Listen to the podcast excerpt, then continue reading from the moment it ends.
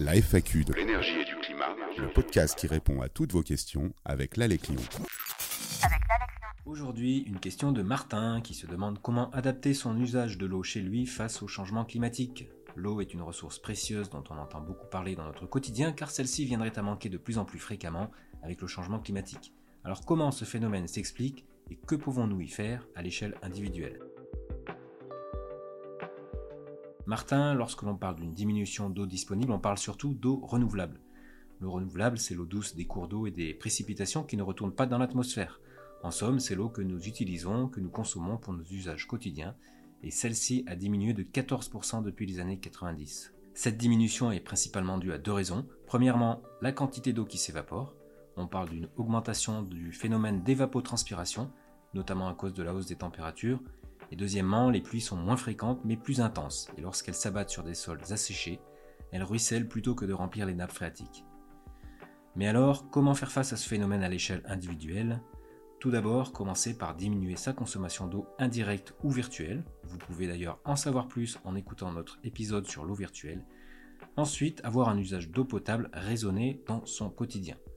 En effet, il faut savoir qu'au quotidien en France, un habitant consomme en moyenne entre 100 et 150 litres d'eau par jour, dont environ 40% concernent les bains et les douches, 20% les toilettes, 25% pour le lavage du linge et de la vaisselle, 8% pour les usages domestiques divers, 6% pour la préparation des repas et enfin 1% seulement pour sa consommation d'eau potable en tant que boisson.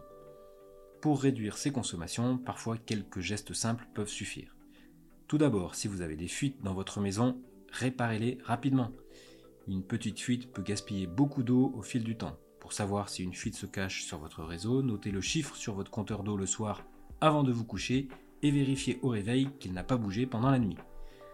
Utilisez des robinets à débit réduit et installez des mousseurs pour réduire la quantité d'eau qui sort du robinet sans compromettre la pression.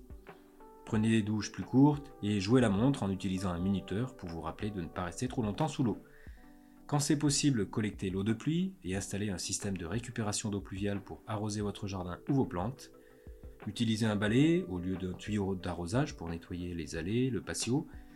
Remplissez le lave-vaisselle et la machine à laver et ne les faites fonctionner que lorsque vous avez une charge complète pour éviter de les utiliser à moitié vide. Réduisez aussi la consommation d'eau des toilettes en installant un réservoir à double chasse d'eau ou placez une bouteille remplie d'eau dans le réservoir pour réduire la quantité d'eau euh, utilisée à chaque chasse. Enfin, vous pouvez aussi arroser le jardin le matin ou le soir pour éviter qu'une grande partie d'eau euh, s'évapore. Euh, également, on peut collecter l'eau de cuisson. C'est un autre éco-geste lorsque vous faites bouillir des légumes par exemple pour l'utiliser dans la préparation d'autres plats ou pour arroser vos plantes une fois refroidies.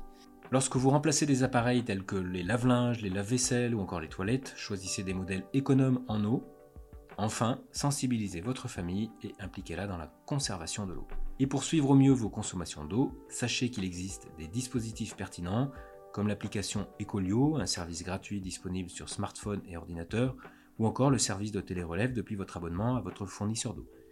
Et pour tester et mesurer vos consommations chez vous, si vous habitez la métropole de Lyon, empruntez notre Biwatt, notre mallette d'outils de mesure pour mieux comprendre vos consommations d'eau ainsi que d'énergie chez vous. Voilà Martin, quelques pistes pour mieux adapter vos usages de l'eau. Et lorsqu'on est sensible à cette ressource si précieuse, on a à cœur de ne pas la polluer. En effet, les stations d'épuration ne parviennent pas toujours à éliminer la totalité des polluants. De plus, lorsque les égouts sont surchargés, en cas de forte pluie, une partie des eaux usées est directement déversée dans les cours d'eau sans aucun traitement. Pour simplifier le traitement des eaux usées, évitez de jeter des produits chimiques au tout à l'égout, Rapportez vos médicaments périmés en pharmacie, jetez les objets solides comme les produits d'hygiène, les mouchoirs à la poubelle pour ne pas boucher les canalisations, ou encore jetez les huiles et les graisses à la déchetterie pour ne pas boucher les égouts.